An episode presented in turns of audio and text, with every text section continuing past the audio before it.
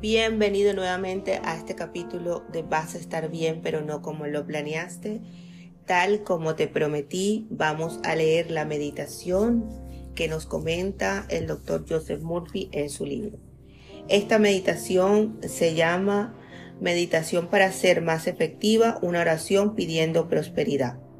Repite esta oración que pide prosperidad y medita sobre ella. Comenzamos porque entonces harás prosperar tu camino y todo te saldrá bien. Josué 1.8.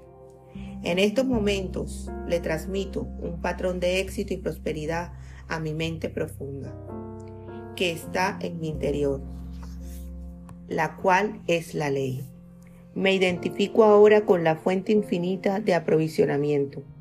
Escucho dentro de mí la tranquila y pequeña voz de Dios esta voz interior conduce, guía y gobierna todos mis actos.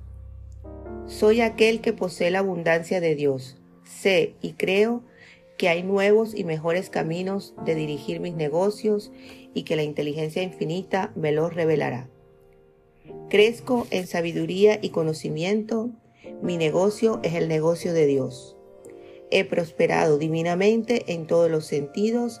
La sabiduría divina que hay dentro de mí me señala las formas y los medios por los cuales todos mis asuntos tomarán inmediatamente el cauce correcto. Las palabras de fe y certidumbre que ahora pronuncio abren todas las puertas y posibilidades para mi éxito y prosperidad. Sé que el Señor, la ley, perfeccionará aquello que me concierne. Salmos 138, 8. Porque soy un hijo de Dios, vivo mis pies no se desvían de la senda perfecta.